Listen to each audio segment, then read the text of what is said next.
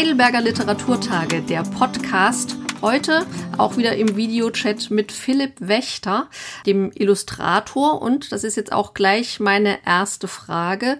In Ihren Büchern machen Sie immer beides, oder? Bilder und Text? Ja, nicht, nicht immer. Also ich habe angefangen, Texte anderer Autoren und Autorinnen zu illustrieren. Das habe ich bestimmt zehn Jahre lang gemacht. War irgendwann so mit der Situation unzufrieden, dass ich ja, darauf angewiesen war, dass man mir etwas Schönes anbietet und ich nie so richtig planen konnte, weil ich nicht wusste, kommt was, kommt nichts. Ich so dachte, es wäre eigentlich viel toller, wenn ich, wenn ich das selber machen könnte, wenn ich mir Geschichten ausdenken könnte. Lange dachte ich, das, das kann ich nicht, mir fällt nichts ein. Hab dann aber gemerkt, wenn man einfach äh, sich richtig konzentriert und in sich reinhört, dann kommt dann meistens doch irgendwas. Das ist auch die Frage, wenn Sie Ihre eigenen Bücher sowohl mit Text als auch mit Bild gestalten, was kommt zuerst, das Bild oder der Text? Eigentlich kommt immer das Bild. Also äh, ich, ich bin so in meiner Selbstwahrnehmung viel, viel mehr Zeichner als, als Schriftsteller und fühle mich in der Zeichnerei auch viel, viel sicherer und viel wohler und zeichne eigentlich immer erst eine, eine Skizze, eine Szene, ein Bild was ich schon mache, dass ich grob so, so den, den Ablauf einer Geschichte auch mal aufschreibe, aber eigentlich entwickle ich dann so das, das Buch über, über die Bilder. In dem Buch, das Sie bei den Heidelberger Literaturtagen vorstellen, wird es um Toni gehen. Wann wussten Sie, dass der Held des Buches Toni heißen wird? Und da kann man ja vielleicht dazu sagen, es gibt ja schon einen zweiten oder einen ersten Band. Das ist jetzt der zweite. Wann ist Toni erstanden? Also Sie, Sie meinen den, den Namen, den tatsächlichen mhm. Namen. Das war so eine der letzten Entscheidungen, die ich zu treffen hatte. Also wie soll der Junge denn letztendlich heißen? Und er hieß auch mal Rio und hieß auch mal Nico. Und irgendwann ist es, ist es dann bei Toni geblieben. Warum genau? Ich kann es gar nicht mehr genau sagen. Die Toni-Reihe, da sind ja im Prinzip gebundene Comics. Sind Comics nochmal anders äh, zu bearbeiten?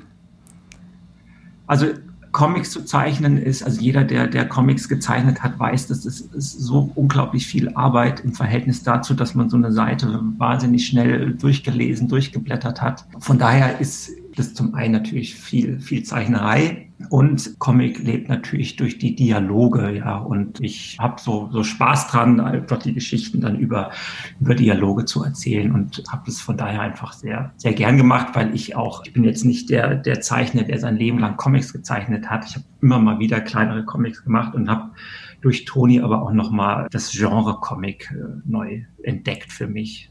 Auf wie viele Teile ist diese Reihe angelegt, solange Ihnen was einfällt? Also es war als, als Reihe angedacht. Also eine Reihe besteht für mich aus mindestens drei Bänden. Jetzt sind zwei erschienen. Aber jetzt brauche ich auch erstmal eine Pause, ja. Mal gucken. Also ein dritter sollte schon noch mal sein, denke ich. Das Besondere bei dieser Reihe ist, dass jedes Kapitel so seine eigene Farbe hat. Wie kommt das? Als ich anfing zu zeichnen oder den Toni zu entwickeln, wollte ich gerne Bilder zeichnen, die sowas Skizzenhaftes, was dahingeworfenes haben und wollte dann auch dementsprechend die Farbe nicht zu sehr ausarbeiten, ja, sondern wollte mit, mit wenigen Farben und wenigen Farbflächen auskommen und hatte dann aber das Gefühl, dass es doch so eine gewisse Buntheit braucht und fand dann die Lösung ganz, ganz geschickt, die einzelnen Episoden ähm, farblich äh, zu reduzieren, aber dann in der Gesamtheit einfach schon eine, schon eine breite Farbigkeit hinzukriegen so einen Comic zu lesen, das stelle ich mir jetzt auch nicht ganz einfach vor. Wie machen Sie das bei der Lesung am 28. Juni? Genau, also eigentlich sollte man einen Comic in verschiedenen Stimmlagen lesen, ja. Also jede Figur sollte eine, eine eigene Stimme haben, aber das, das kann ich nicht, ja. Also das, deswegen äh, versuche ich, okay, ein bisschen zu, zu variieren, aber hoffe, dass die Zuschauer, die Zuhörerinnen ähm, das irgendwie hinkriegen, dass sie die einzelnen Figuren auseinanderhalten können. Aber es stimmt, es ist, es ist was, was Besonderes. Es ist nicht, nicht so einfach. Und wird es denn auch was zu sehen geben? Sie meinen die Bilder, ob man die sehen kann? Mhm. Ja, ja, auf jeden Fall. Also das ist ja das, das, das Wichtigste oder, oder mit das Wichtigste, dass man dann wirklich auch die Bilder sehen kann. Die Bilder werden an die Wand projiziert und dann wird es eine Kamera geben, die, die das die die Bilder filmt. Wie das jetzt genau aussehen wird, weiß ich nicht. Also ich habe die Vorstellung, man sieht das Bild und mich klein daneben oder so, dass man sowohl die Bilder sieht als auch die, die Texte eben hören kann und mich dann dabei auch sieht. Ich bin wirklich gespannt, weil also das ist meine erste Online-Lesung, ja, und auch meine erste Lesung, bei der ich äh, Toni will ans Meer lesen werde. Also ich habe da noch, noch keinerlei Erfahrung und ähm, bin einfach total gespannt, wie das wird. Ja, ich werde auf jeden Fall so das Publikum vermissen, weil ich das immer gerne mag, zwischendurch auch mal eine Frage zu stellen oder so die Reaktion zu spüren. Also wo lachen die Kinder? Äh, manche Sachen funktionieren ja dann manchmal auch nicht so gut, wo man denkt, also jetzt, das ist doch lustig, warum lacht hier keiner? Das wird mir fehlen.